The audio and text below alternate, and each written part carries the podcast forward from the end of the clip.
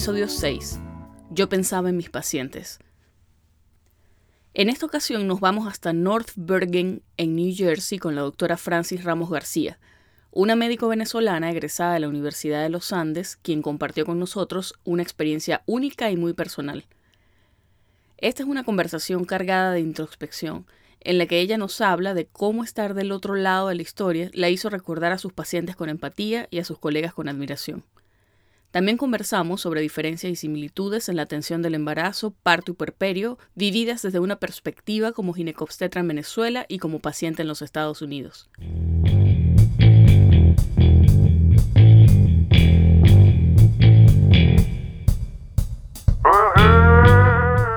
Estás escuchando Pluripotenciales, el podcast de la doctora Sheila Toro. Forma parte de una comunidad médica en la que se exalta cooperación en lugar de competencia y escucha voces auténticas que relatan historias de resiliencia, perseverancia y reinvención.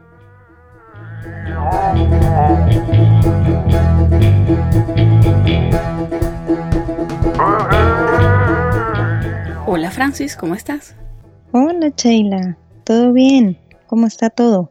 Todo bonito. Bienvenida al podcast. Gracias. Para las personas que nos escuchan, probablemente mi nivel de, de gochismo suba al máximo, porque yo tiendo a imitar el acento de las personas y tú tienes un acento... Un nivel de gochismo que sobrepasa el tuyo. Bueno, pero es que tu, tu gochismo es distinto del mío. Mi gochismo es un gochismo exótico del vigía. Tú eres tachirense, entonces tienes un acento bien marcado. Y esto es bueno porque le sirve de ejercicio a las personas que no saben distinguir el gocho de Mérida y el gocho de San Cristóbal. Así que bueno, esto es, esto es educación, chama. Mm, sí, de todo se aprende, definitivamente. Mira, este, tú y yo estudiamos juntas, tú eres egresada de la Universidad de los Andes y también hiciste tu posgrado de obstetricia ahí en el HULA, que es el Hospital Universitario de los Andes. Para comenzar, yo quisiera preguntarte por qué obstetricia. Bueno, en realidad obstetricia eh, fue algo de lo que me vine enamorando a lo largo de mi posgrado. En un principio, una vez que me gradué, realmente yo deseaba hacer ginecología.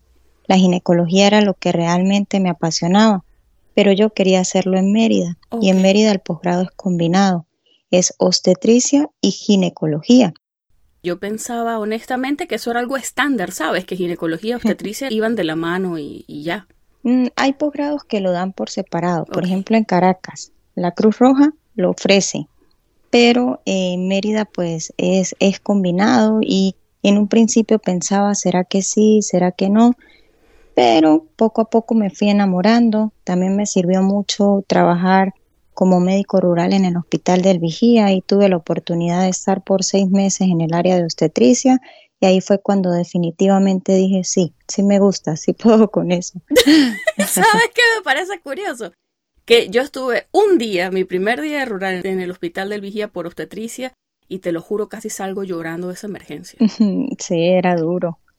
Es durísimo, mm. es durísimo y supongo que necesitas, juro que, bueno, disfrutar lo que haces para, para no pasarla mal. Ese nivel.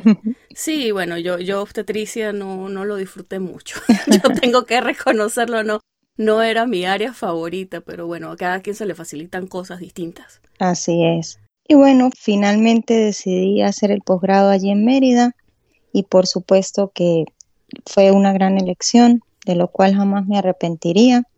Un posgrado muy académico, muy bien visto y del cual pues tengo recuerdos maravillosos.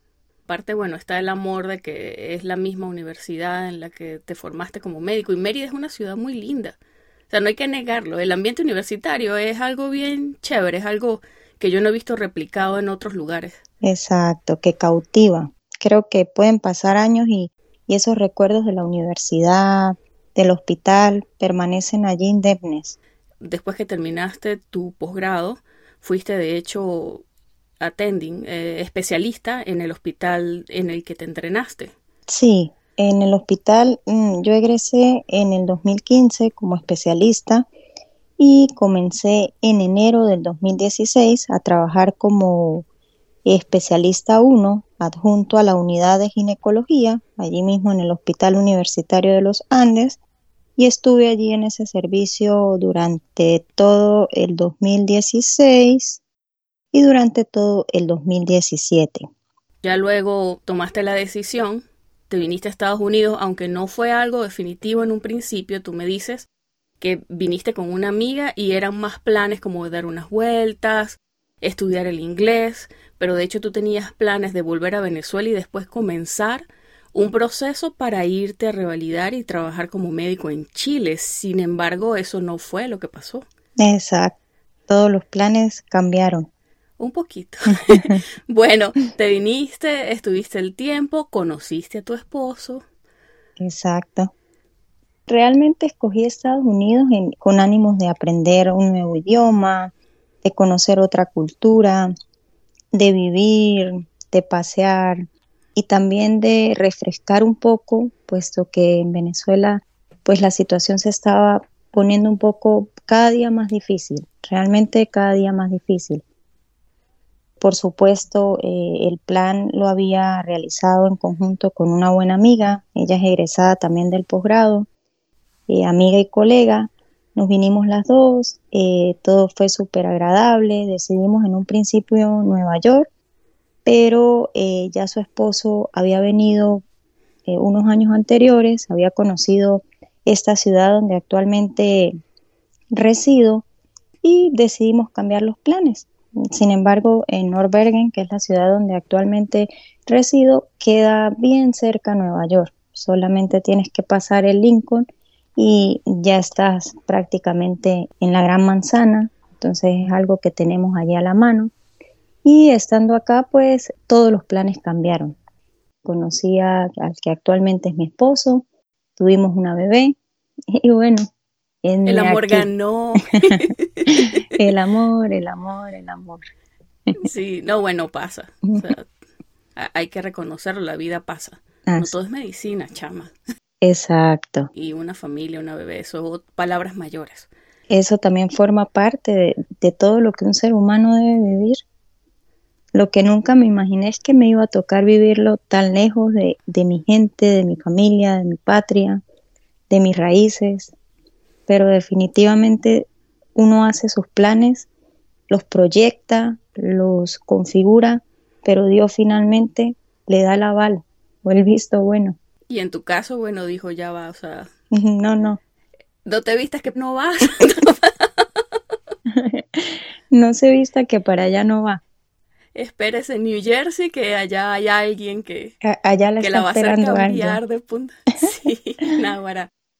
Y es como llegamos a lo que en realidad queremos conversar, que es acerca de tu experiencia en la maternidad, porque la idea de este episodio nació precisamente de una conversación que tuvimos hace unas semanas. O sea, recuerdo que estábamos conversando acerca de ciertas diferencias en lo que puede ser la atención del parto que tú viviste como paciente aquí en los Estados Unidos versus lo que vimos como médicos y bueno, tuviste mucho más de cerca que yo porque tú estuviste en esa área. O sea, yo, por supuesto, tuve mi rotación mandatoria de pregrado, uno pasa por sala de parto, atiendes los partos, pero nada que ver a ese nivel en el que tú estuviste inmersa por años para sacar tu posgrado. Entonces, dijimos, cuye, de hecho suena como una buena idea compartirla porque fue una conversación súper interesante. Sí, yo me atrevería a decir que no es común que uno tenga ese tipo de conversaciones mientras lava los platos, que era lo que yo estaba haciendo. Pero bueno, estuvimos conversando un rato, me dijiste que hay ciertas diferencias. Comenzaste a hablar acerca de las clases prenatales, que es algo que, bueno, no, no es costumbre hacer en Venezuela.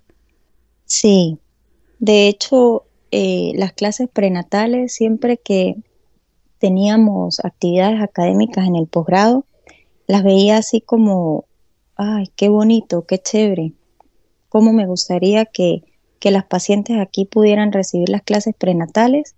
Y por allá, así como en un pensamiento bien lejano, decía, debe ser bien lindo recibirlas, o sea, yo como paciente.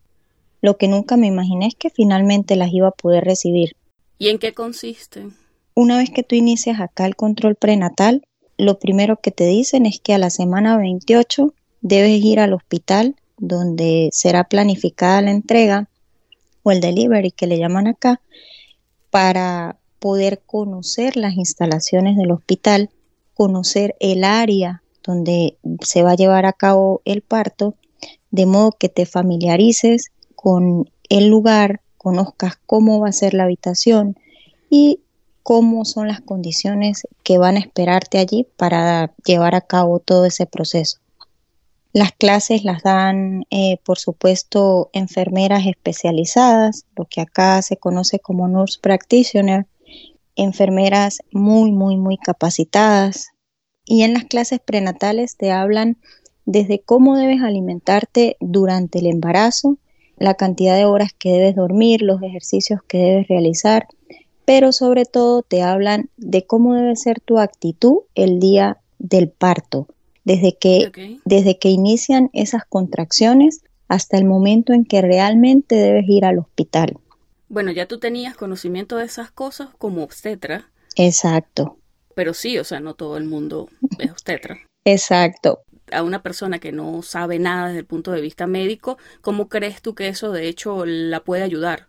Obviamente le puede ayudar muchísimo porque las personas pueden reconocer lo que conocemos como signos de alarma, ok, comenzaron los dolores, después de, después de reconocer la contracción, cuántas contracciones deben pasar en cierto periodo de tiempo para que realmente sepas que estás en un trabajo de parto o iniciando un trabajo de parto o lo que antiguamente llamábamos en un prodromo de trabajo de parto. Entonces, todo eso te lo enseñan allí. Te dan los signos de alarma, mira, si llegas a sangrar tienes que irte, si llegas a perder líquido a través de genitales tienes que irte, tu bebé se mueve con tal frecuencia y debe moverse a tal semana de tal manera y a tal semana de tal manera, si eso no sucede debes acudir al hospital. Además de eso, te enseñan parte de todo lo que es el proceso de la lactancia, te motivan, te hablan de cómo debe ser ese agarre entre el bebé y tu seno para que no exista dificultad y la lactancia pueda llevarse bajo las mejores condiciones. En realidad, de verdad que fue un curso fenomenal. Yo lo disfruté como que si me hubiesen llevado a ver el estreno de una película de cine. y algo que me fascinó es cómo tu pareja puede participar activamente, cómo lo involucran a él como parte de todo ese proceso y, lo que realmente debería ser aquí y en cualquier rinconcito del mundo. La participación activa, no solo él allí para que, ah, es necesario que vaya a hacerse tal laboratorio, como de pronto en Venezuela eh, pasaba en algunas circunstancias. O, ah, su esposa ya dio a luz, mm, deme la bolsita de los pañales. O su esposa ya dio a luz, pase del otro lado para que entre a saludarla. No, o algunas versiones que son no se ve el papá porque está celebrando con los compadres y está... Eh, ya él está celebrando antes de tiempo. No. Acá pues la pareja participa activamente, participa ayudándote con la respiración, guiándote, porque en ese momento en que las contracciones están a todo nivel, tal vez uno se olvida de todo lo del curso y ahí está él para recordarlo. ok, si, él, si él se acuerda también, pecado, porque...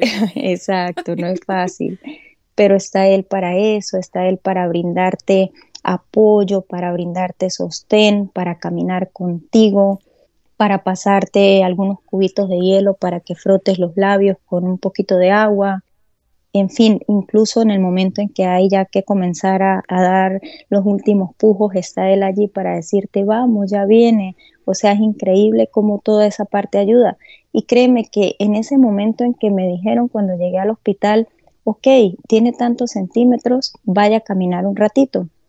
Y cuando fui a caminar, te lo juro que pensaba mucho en las pacientes. Cuando las pacientes entraban al hospital, venían, por ejemplo, las pacientes de la zona sur del lago, ok, uno las examinaba tres centímetros, ¿cómo manda esta señora de Mérida otra vez para, por ejemplo, qué sé yo, Tucaní? ¿Cómo la devuelvo?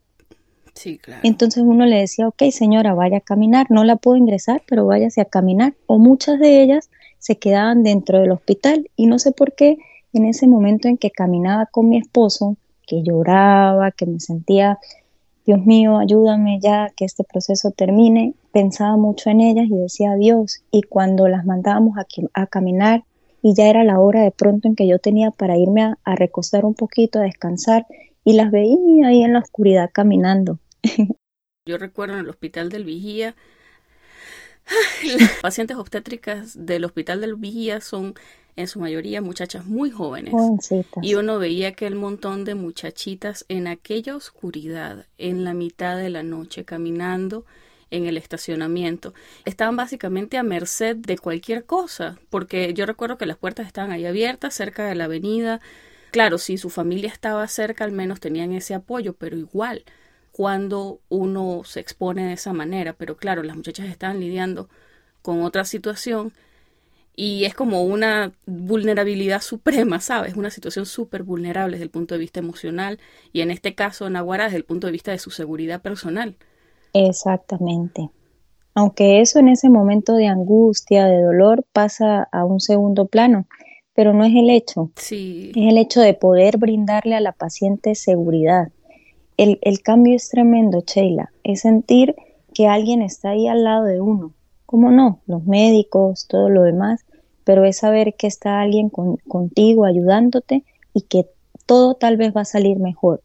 Con un poquito de empatía se pone en la situación de los pacientes a veces y, y de verdad que, que cuye da cosita. Exacto. Porque uno como que quisiera algo mejor para los pacientes de uno. Por supuesto, y no sé si fue el hecho de ser obstetra, pero no sé por qué en ese momento pensaba mucho era en el hospital. En ese momento en que estaba con las contracciones a todo nivel, caminando, mi pensamiento era el hospital. Pensaba mucho en las pacientes, demasiado, desde el momento en que las recibimos, cuando las trasladábamos en una camilla casi corriendo porque ya se iban a dar a luz a la sala de atención, finalmente allá al quirófano, y decía, Dios mío, ¿a cuántas cosas se tienen que ver expuestas nuestras pobres pacientes? Tal vez no porque los médicos así lo quieran en Venezuela, porque nosotros, mm, no quiero de pronto parecer presumida, o sí, hay que presumir de lo de uno, de su gente. Y en el hospital nosotros tenemos eh, personal médico muy, muy, muy capacitado, pero no tenemos los recursos para poder manejar un volumen tan alto de pacientes. Además de que el hospital universitario es un hospital de referencia de cuarto nivel, donde se supone que se deben resolver las patologías que no han podido ser resueltas en niveles inferiores de atención, en cuanto a atención se refiere. Entonces tal vez muchos queríamos, incluso los que allá están, querrán hacer miles de cosas, pero el ambiente no lo da. Que la situación de Venezuela, todos sabemos, es... Es bien compleja. es compleja y muy frustrante para quienes tienen que resolver con las uñas cosas que deberían resolverse en, mejores situaciones. Así es. Pero bueno, ya tuviste el embarazo desde el punto de vista de una paciente. La consulta prenatal en sí, ¿tú notaste alguna diferencia versus la consulta que se hacía en Venezuela, que se hace en Venezuela? Sí, sobre todo la diferencia que pude notar fue el enfoque, digámoslo, social, epidemiológico y social que le dan a la paciente. Una vez que uno va a su primera consulta, me gustó mucho que saliendo de, la consulta con la NURS, porque en un principio todo lo hace la enfermera, te mandan a... Cuando dices todo, ¿te refiere a pesarte, medirte esas cosas o a la consulta prenatal? Mm, sí, peso, te tallan, eh, te hacen en un primer momento un examen de, en este caso de orina, para detectar la hormona. Te entregan tus medicamentos prenatales y ella te da una serie de recomendaciones por escrito y te hacen firmar de una vez un consentimiento informado donde te dicen que si el parto evoluciona bajo condiciones de normalidad o es un embarazo netamente de bajo riesgo, tu embarazo va a ser atendido por una enfermera o una nurse practitioner en su defecto. Por supuesto, personal muy calificado, que el médico solamente intervendrá en caso de que se presente alguna complicación. Ya en ese momento en el que yo firmaba ese consentimiento, mi mano temblaba porque tenía miedo. Tenía miedo y decía, Dios mío, una enfermera, no por echar de menos, sino porque en Venezuela el personal de enfermería cumple una función y el médico cumple otra función. Sí, claro. Pero pues no, finalmente no, no todo es así. Por supuesto, en las consultas sucesivas te ven a la par un médico con la enfermera y el médico siempre va supervisando que todo vaya marchando bajo la normalidad. Ok, Francis, ¿tú llegaste a tener contacto en algún punto con una midwife o con un midwife? No.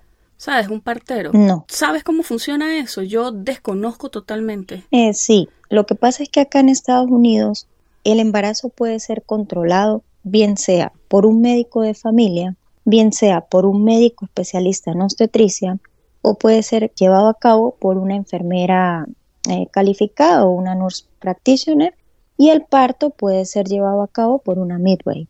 Okay. Es sencillamente una enfermera que se encarga de la atención del parto, obviamente capaz de poder enfrentarse a cualquier complicación que se presente. En mi caso no fue así. Al final del embarazo me tendió, el, el embarazo inclusive continuó con, con un médico, con un obstetra, y finalmente fue él el que tendió el parto. Respecto a algo muy importante de lo que me desvié en un principio es al, al enfoque epidemiológico y social. No te contaba que una vez que pasó la primera consulta, enseguida te derivan con una trabajadora social.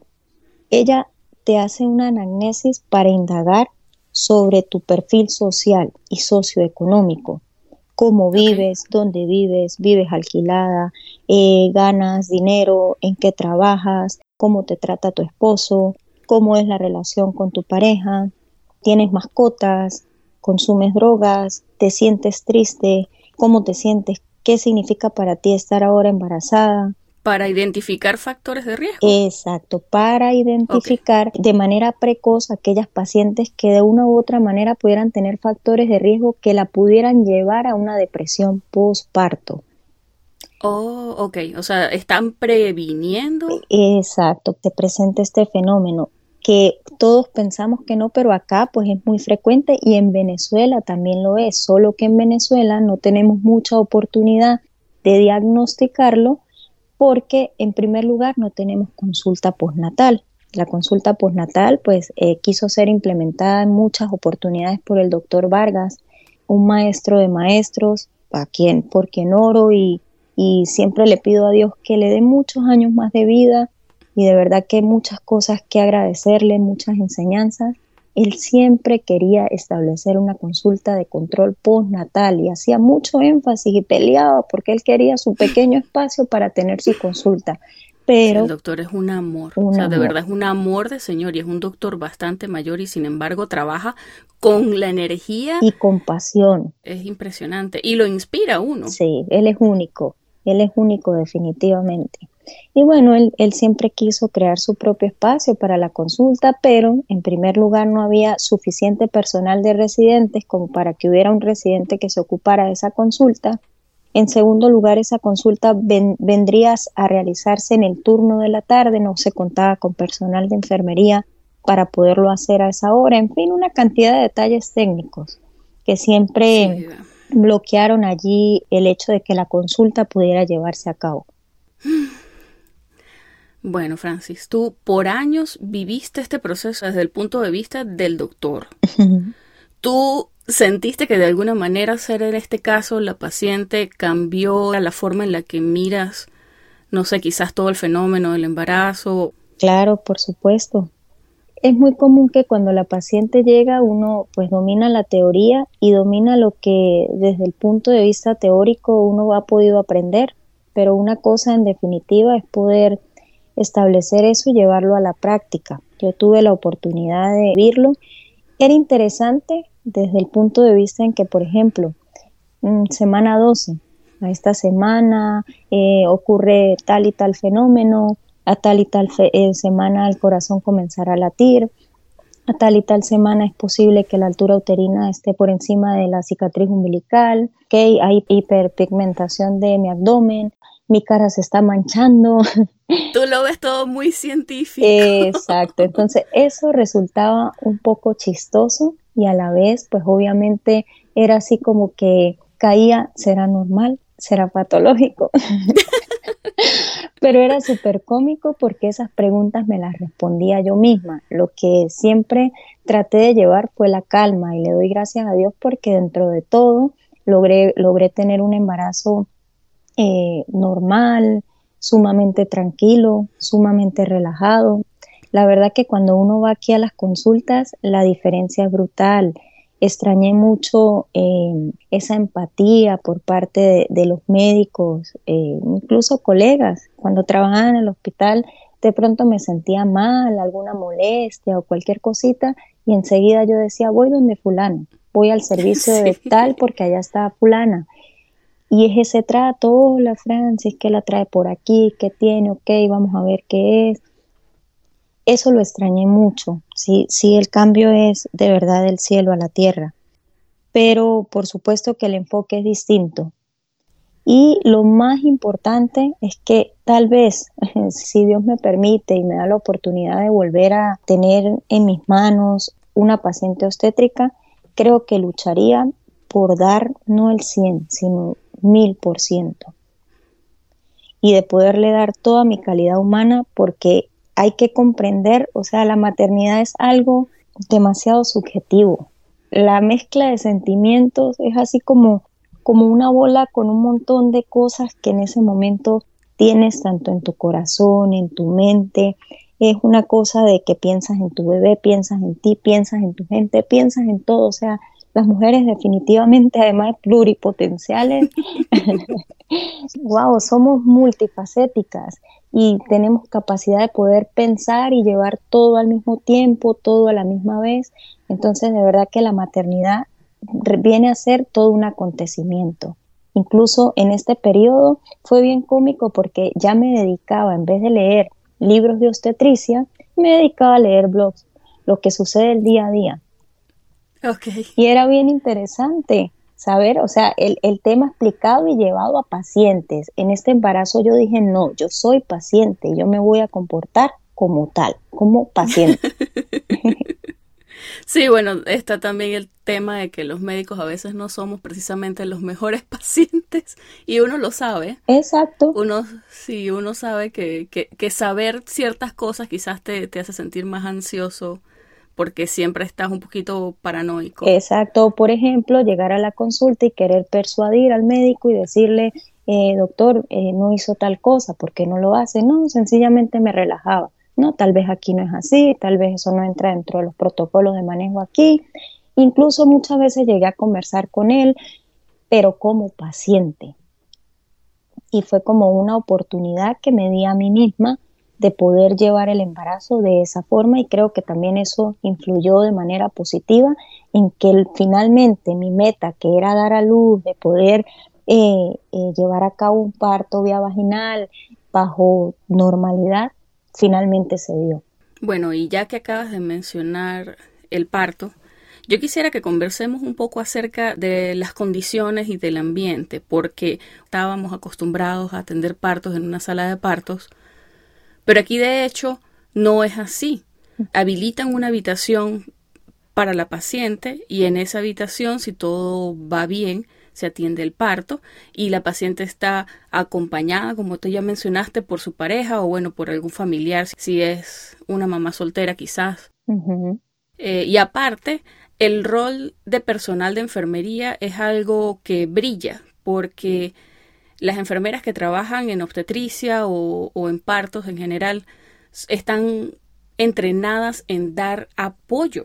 O sea, no es solamente cumplir la función de asistir al médico de alguna manera en la asistencia del parto, no, no es eso.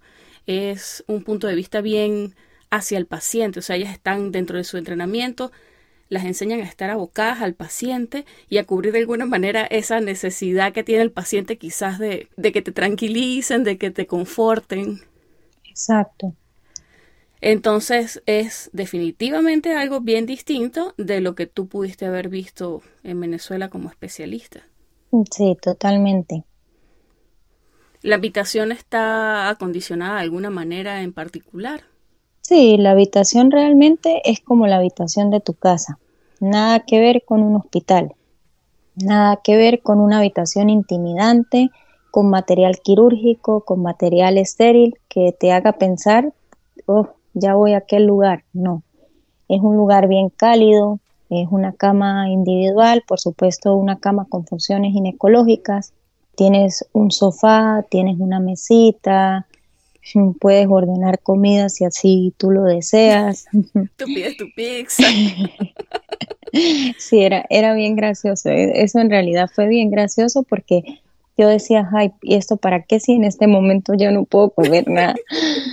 ¿No? Pero, pero bueno, era chévere. A la vez, pues todo eso también me relajó. Eh, puedes escuchar música y que me encantó poder tener un monitor al lado y creo que eso es lo que hace parte de que el parto sea tan respetado, tan humanizado, porque una vez que tú tienes a una paciente monitorizada, pues ese monitor habla por sí solo y él es capaz de decirte que todo referente al bienestar fetal pues va bien, está empeorando o en definitiva va mal. La habitación cumple todos los requisitos para que tú tengas un parto feliz. Pueden entrar dos personas contigo, cosa que me parece exceso. Uno solo está bien. Sí, yo creo que con que entre el esposo es suficiente o bueno, la, la persona que la paciente elija, por supuesto. Y siempre, siempre te recibe la enfermera. Yo aplaudo mucho a las enfermeras de mi país, aplaudo de, sobremanera a las enfermeras de mi servicio de ginecología, a Iri de Ameri, en fin, a ellas tengo mucho que agradecerles, pero también las de aquí, de verdad me quito, me quito el sombrero, sumamente eficientes, siempre, como dices tú, abocadas a cómo esté ella. No, siéntese, no, usted no puede caminar, no, usted no se puede levantar, está sangrando, vamos a ver cuánto tiene de dilatación, ok, respire, te ayudan a quitarte la ropa, eh, te ayudan con una curita, o sea, con todo. De verdad que eh, es un personal bien, bien capacitado. Y muy, muy involucrado con todo el proceso. O sea, como tú dijiste, de hecho, en algunas ocasiones son las licenciadas o los licenciados lo que de, hecho atienden el parto. Mm, creo que yo diría que de 10 horas, tú pasas 9 horas con la enfermera y una hora con el médico, porque quien te recibe es la enfermera. Ella hace el diagnóstico, ok, la paciente tiene tanto y se comunica con el médico. Ella es quien hace en, en una primera instancia el diagnóstico, llama al doctor y el doctor viene cuando ella le indique. Ok. O sea, ya básicamente cuando toca atender el parto. Cuando ya toca atender el parto. Incluso si uno quisiera, pudiera ella continuarlo, pero en vista de que pues ya había llevado el embarazo con un doctor en específico, pues él, él vino para ese momento. Pero ella pudiera incluso finalizarlo sin ningún inconveniente. Ella está desde ese primer momento contigo y qué casualidad de la vida, porque Dios es bueno, la enfermera que me diagnosticó el embarazo en una primera instancia era venezolana y la que me recibió en el hospital era venezolana. Oh, bueno. o sea, no podía estar más feliz. Un poquito de casa. No, qué genial. Cuye Francis, a otra cosa que conversamos, que era algo distinto de lo que uno hacía normalmente en los hospitales venezolanos, es el uso de un drip epidural. Ajá prácticamente te llamé por eso, porque yo quería preguntarte, porque ya había conversado con varias amigas que han tenido nenes acá y todas me han hablado de eso, pero es distinta la perspectiva que pueda tener una paciente que no es médico a una paciente que de hecho es obstetra. Tú sabes cómo funciona. Bueno, sabes los pros, los contras. Te sabes que de hecho en Venezuela no es común que se use. Técnicamente es complicado, tiene riesgos si no se administra con mucho cuidado. Y bueno, no, no, hay bombas de infusión para, para vasopresores, no va a haber bombas de infusión para epidurales. Y tampoco hay, monitores suficientes como para, porque una vez que la paciente es sometida a una anestesia epidural, por supuesto que debe ser, debe estar conectada previamente a un monitor, en primer lugar. El monitor para saber que, que todo desde el punto de vista fetal esté bien para poder darle anestesia epidural. Empezando por eso que en Venezuela, pues no, en el hospital, hablo principalmente del hospital universitario, pues contábamos solo con dos monitores que los dejábamos para aquellas pacientes que de pronto estuvieran cursando con alguna patología, llámese eh, una hipertensión inducida por el embarazo, una preeclampsia severa o en su defecto alguna otra paciente con alguna hipomotilidad fetal o con eh, cualquier otra patología. Entonces los dejábamos destinados solo para, para ese uso. Entonces ya por esa parte resulta un poco complejo que las pacientes allá recibieran la epidural. Debería estar contemplado. Una de las ventajas que tiene nuestro código obstétrico y que eso en cierta manera es de alabar y de felicitar, es que la paciente tiene la oportunidad de elegir cómo finalizar su embarazo. Si la paciente quiere parto, se le debe respetar su parto. Si la paciente quiere dar a luz por cesárea, se le debe respetar la cesárea, aun cuando sabemos que la cesárea o cualquier procedimiento quirúrgico viene a representar un mayor riesgo con respecto a un fenómeno natural como es un parto por vía vaginal.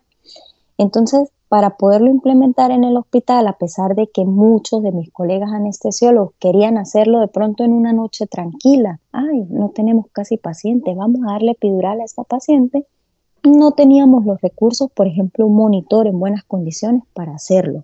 Tampoco teníamos una bomba de infusión para poder llevar a cabo todo lo que es el control del, paso de anestesia para, para esa paciente. No es una dosis STAT, como quizás se puede hacer cuando le están colocando a los pacientes la, anestesia para prepararlas para otros procedimientos. Exacto. Es de hecho un drip, o sea, dejan la bomba de infusión conectada, hay un autoinyectador, es como un gatillo. Exacto. Un botón sí que puede presentar el presionar, perdón, el paciente cuando sienta dolor. Y tú me dijiste que de hecho las enfermeras de alguna manera te entrenan a usarlo. Sí. Ya una vez que, uno llega a la, y, tiene el primer contacto con la enfermera, ella de una vez le habla de la epidural. Ok, ¿quieres la epidural? ¿La quieres recibir? Recíbela ya. Si quieres hacerlo, recíbela ya. No importa cuántos centímetros de dilatación tengas, ellas te empiezan a hablar, ¿no? De que para que vayas conociéndola. Una vez que el anestesiólogo eh, coloca la epidural, él ya, él ya deja cierta dosis allí. Okay. Por lo menos en mi caso, con esa dosis que el anestesiólogo colocó fue suficiente. Yo pasé prácticamente, inicié contracciones uterinas eh, a las 12 de la medianoche y llegué al hospital a las 8 de la mañana, es decir, que ya tenía 8 horas con contracciones uterinas y una vez que sentía 10 de dolor en la escala de evaluación del dolor y me colocan la epidural y 105, eso fue un cambio del cielo a la tierra, un giro de 360 grados, o sea, no tuve necesidad de hacer uso del, botoncito para tener que evacuar más anestesia. Pero la, enfermera te advierte, ok, si el dolor es muy fuerte, tú puedes presionar este botón y eh, va a haber un poquito de infusión del analgésico, del anestésico. Entonces, ellas te explican todo. En este caso no, no tuve necesidad de usarlo, fue suficiente con lo que el anestesiólogo allí colocó y de verdad que el procedimiento, como cualquier otro procedimiento, tiene sus riesgos. Creo que el único procedimiento que no tiene riesgos es aquel que no se hace. Pero si sopesamos los riesgos versus los beneficios, definitivamente son mayores los beneficios. Te da la tranquilidad de tener un parto totalmente relajada, feliz y recuperar fuerzas para el momento en que ya tengas que poner tu energía final para poder darse el parto, te permite descansar un poco. En mi caso eh, me sentía bien cansada, tenía mucho sueño y hasta pude parpadear por algunos minutos, 5 o 10 minutos y hacer una siestita relajada. Te da la oportunidad de muchas cosas. Tu pareja puede descansar y en algunos casos, como en el mío, puede haber una relajación de las fibras musculares extremadamente rápido, lo que puede condicionar a que el parto ocurra en, un tiempo súper rápido. Yo llegué a las 8 de la mañana y a las 3 y 11 de la tarde ya había nacido mi bebé. Hmm. bueno, sabemos los que hemos atendido a mamás que el trabajo de parto en el caso de las primigestas se puede prolongar muchísimo, muchísimo. Pero como una persona que no ha pasado por eso, de 8 a 3 suena todavía como bastante trabajo, te cuento. Mm, bueno, sí.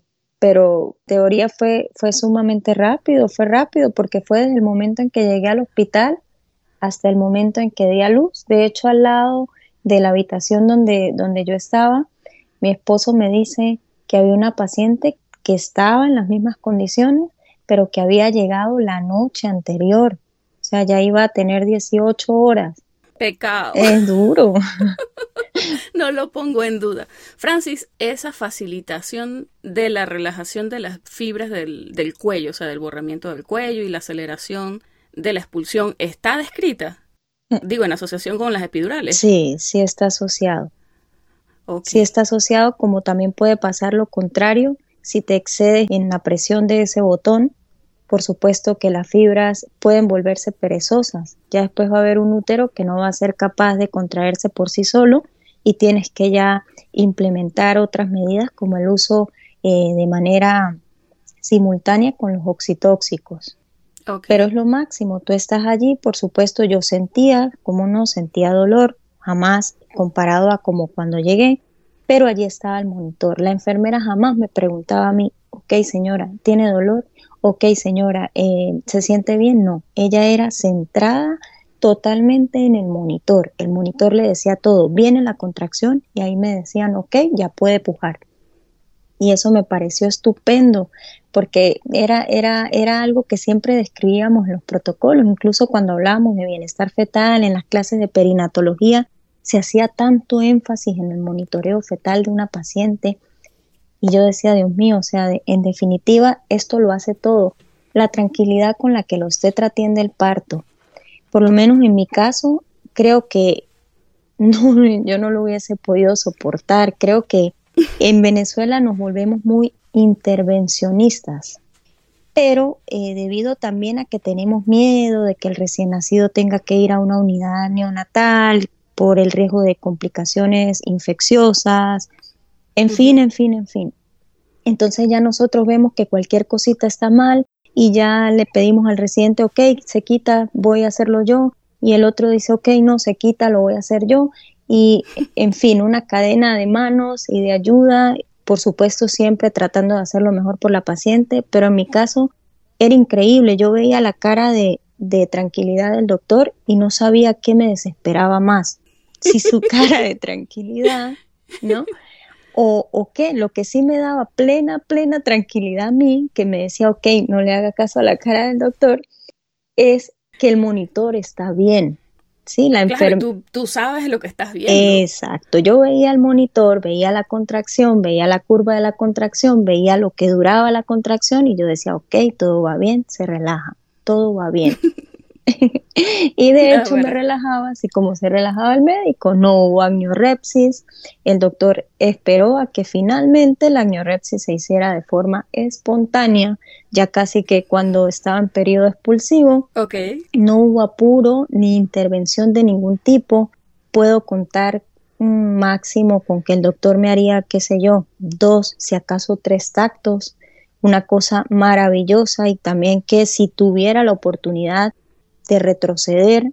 Eh, le haría caso también a los doctores. Recuerdo que siempre nos hablaban eso, el doctor Vargas, que todo el tiempo esas pacientes, que le hace tacto el uno, que le hace tacto el otro.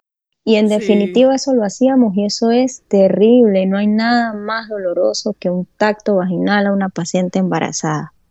Entonces yo digo, bueno, eh, siempre es importante tener que, vivir esa parte de la teoría, pero también tener que vivir la práctica. Y creo que, que esta parte de mi vida no solo me ha hecho madre, que puedo decir que ha sido como el mayor logro, la mayor felicidad, porque ese cariño, ese amor, esa ternura, esa inocencia que puede transmitirte un ser humano tan, tan pequeñito, tan diminuto, creo que no se halla en ninguna, en ninguna otra ocasión.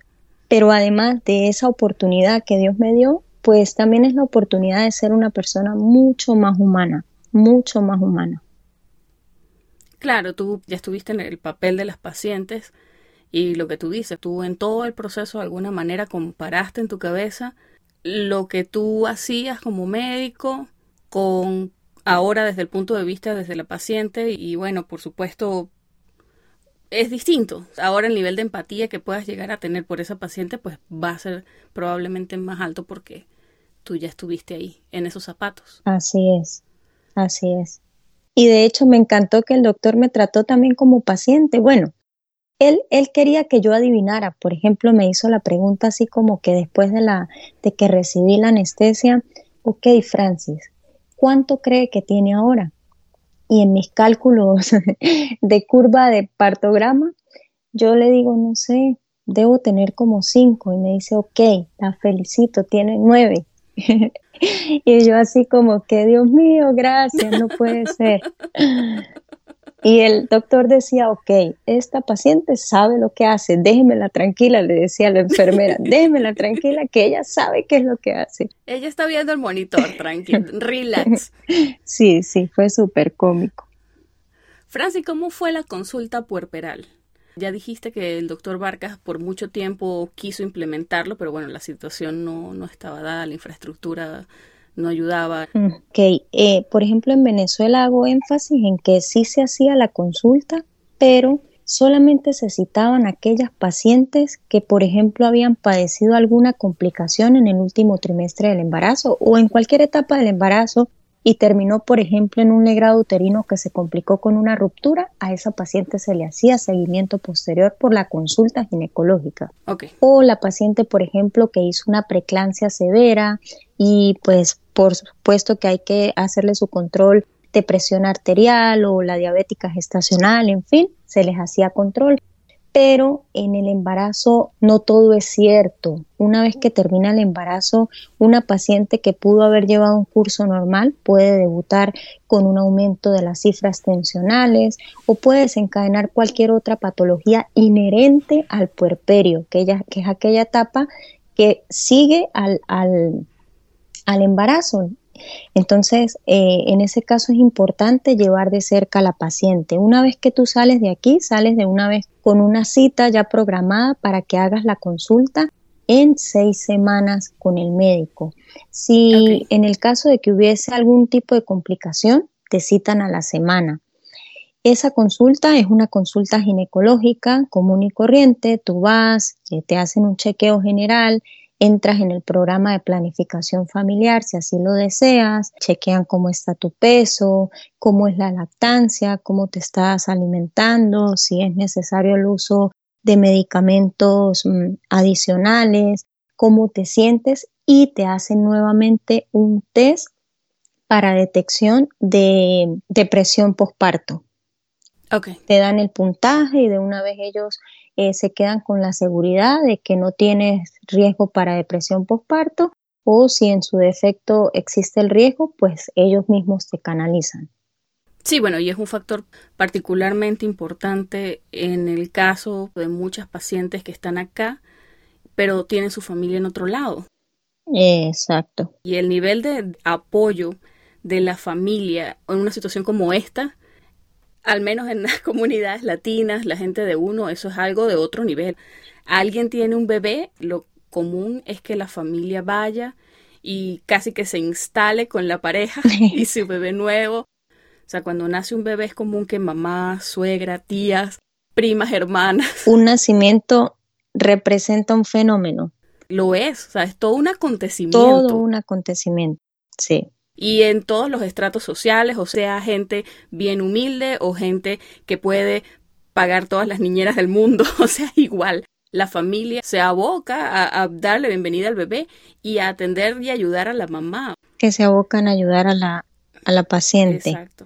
apoyar a la mamá y atender al bebé y mientras la mamá descansa y si el bebé se despierta. O sea, es bien importante el apoyo familiar en este caso, pero eso es lo que vemos en Venezuela. Sin embargo, aquí por lo general la gente lleva la cosa de una manera distinta. Es más sobre la pareja.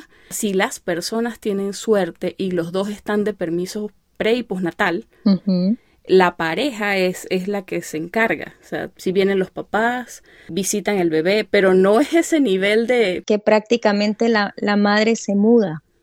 se muda al lugar, a la casa con, con la pareja y con el recién nacido.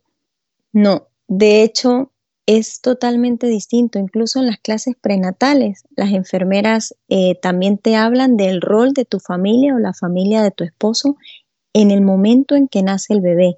y ellas son bien ásperas cuando dicen, en el momento en que nazca el bebé, ustedes pueden recibir la ayuda de cualquier familiar, bien sea un familiar, la suegra, el suegro, la tía, X o un amigo, pero actividades inherentes a la mamá, es decir, limpieza de la casa, ayudarle a la mamá con, la, con el lavado de la ropa, con el cuidado personal de la madre, eh, hacer la comida, eh, preparar las meriendas, pero nada que ver con el recién nacido. Oh. Ellos le ponen así como el stop. Del recién nacido se encargan usted que es la madre y usted que es el padre. Y se lo dicen así con aquel tono y aquella actitud que uno así como que, ok, ok.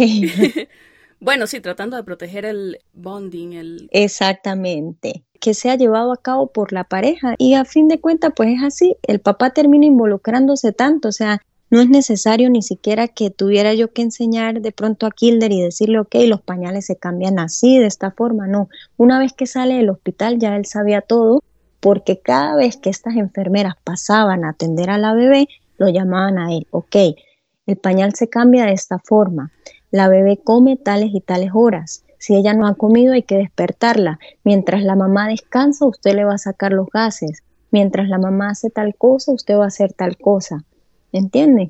Sí, sí, es que bueno, tal cual, lo que te digo, o sea, lo digo por las experiencias de mis amigas cercanas que me han contado, incluso gente que tiene familia aquí, pero claro, o sea, es distinto cuando no eres latino como uno que es súper apegado y súper mamitero. Exacto, que quiere a su mamá en todo momento. Sí, las, las costumbres acá son bien, o sea, por supuesto que los abuelos son allegados, por supuesto que les encanta llevar montañas de regalos en diciembre, no se involucran tanto en la crianza en sí de los chamos. Exactamente. Es totalmente responsabilidad de mamá y papá. Mm, sí.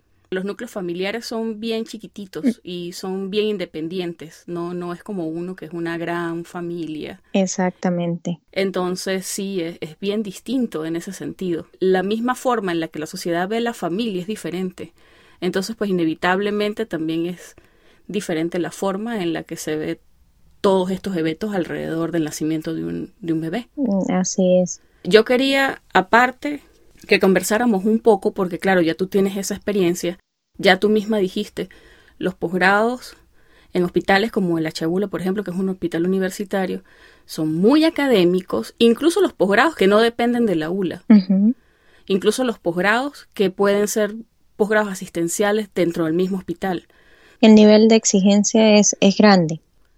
¿Cuál sería tu consejo para esos chamos que quizás se estén formando en este momento? Porque sigue habiendo gente formándose. Hay, por supuesto, muchos doctores que han dejado Venezuela, pero el grueso de esos doctores que han sido profesores de toda la vida siguen allá. O sea, sigue siendo la misma gente la que está formando a los profesionales nuevos, solo que, bueno, quizás ahorita la crisis tiene más peso de alguna manera porque, bueno, la situación no ayuda. Pero ¿qué consejo le darías tú a esos chamos que se están todavía formando? Bueno, más que aconsejarlos, pues yo los aplaudiría. El hecho de permanecer hoy en día en un hospital público es un hecho de valientes. Creo que un médico que va al hospital no lo hace por necesidad, ni lo hace por obligación, ni lo hace mucho menos por el salario que allí va a recibir, sino que netamente lo hace por vocación. Estar en el hospital es otro nivel. Tú te puedes levantar en la mañana deprimido, cansado, con hambre, sin genio, pero una vez que entras al hospital, parece mentira, pero pierdes noción del tiempo y se van atrás una cantidad de cosas que llevabas en tu mente. O sea, el hospital estoy segura que a muchos nos hace feliz. Y sé que los que hoy en día aún permanecen allá, realmente dentro de toda la tragedia que pueden vivir al ver que no son capaces de ofrecerle a los pacientes por otras razones eh, lo que el paciente verdaderamente necesita, sé que ellos son médicos calificados que tratan de hacer su trabajo lo mejor posible. Mi recomendación para ellos sería que continúen igual porque sé que en el posgrado se hace lo mejor para que las pacientes tengan una mejor calidad de atención.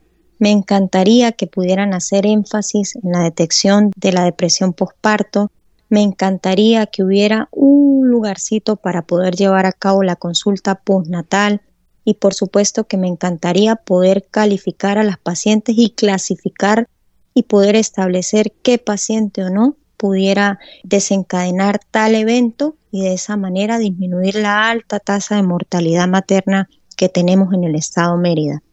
Bueno, y que sigan de alguna manera cultivando esa formación lo más sólida que se pueda con miras a un futuro en el que, bueno, quizás podamos ofrecerle la mejor medicina posible a nuestros pacientes, porque sabemos que no es falta de educación en los médicos, sabemos que no es falta de sí, tal cual formación, entrenamiento, Sabemos que, bueno, el problema que tenemos ahorita es algo que... Netamente e, económico. Sí, esperemos que sea algo temporal, esperemos que sea algo pasajero y que bueno, que quizás cuando tengamos mejores administradores la situación cambie.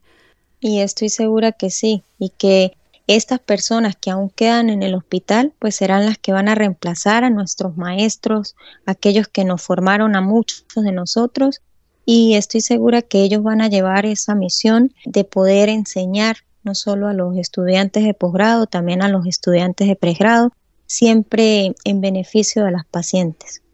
Yo sé que todo eso ellos también lo heredan y sé que ellos lo van a cumplir a cabalidad. Para ellos siempre eh, mis felicitaciones. Creo que nunca paso un día del médico sin recordarlos a ellos y siempre pido por ellos, realmente pido por ellos porque sé en las condiciones en las que trabajan y sea las cosas a las que muchos se enfrentan sin necesidad, porque realmente nadie tiene necesidad de ir a un lugar de pronto a pasarla mal, a pasar un mal rato, a tener que lidiar con un paciente que no entiende la problemática o la situación país y sin embargo aún así la gente lo hace sin gasolina para poder llegar al lugar de trabajo, de pronto sin desayuno, de pronto sin almuerzo, de pronto sin un bolívar en su bolsillo, pero lo hacen por vocación. Y eso es algo que verdaderamente yo admiro y puedo decir con propiedad que es algo que tienen nuestros médicos, no lo tienen todos los médicos del mundo, que esa empatía, ese cariño y ese afán por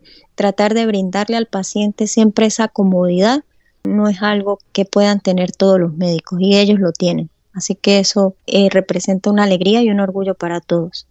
Mira, Francis, de verdad, muchísimas gracias por compartir esta experiencia con nosotros. Sabemos que es una experiencia súper personal, sin embargo, tú te animaste a hablar de eso y de verdad que felicitaciones por tu bebita. Es hermosa, provoca comérsela, de verdad es una lindura de nené. Y mira, todo el éxito del mundo para ti y tu familia en los proyectos futuros. Gracias, Sheila. Lo mismo para ti. Felicidades por esa iniciativa.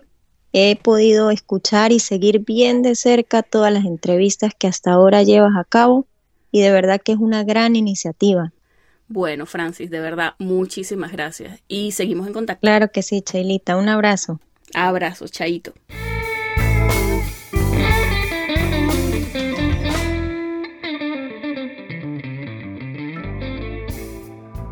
Esta fue la conversación que sostuve con la doctora Francis Ramos García desde Norbergen, en New Jersey. Si te gustó este episodio, compártelo con tus amigos y no olvides que puedes encontrarnos en pluripotenciales.com y las distintas plataformas de streaming. Desde Houston, Texas, en los Estados Unidos, y como siempre, deseándoles el mayor de los éxitos, se despide su colega, Sheila Toro.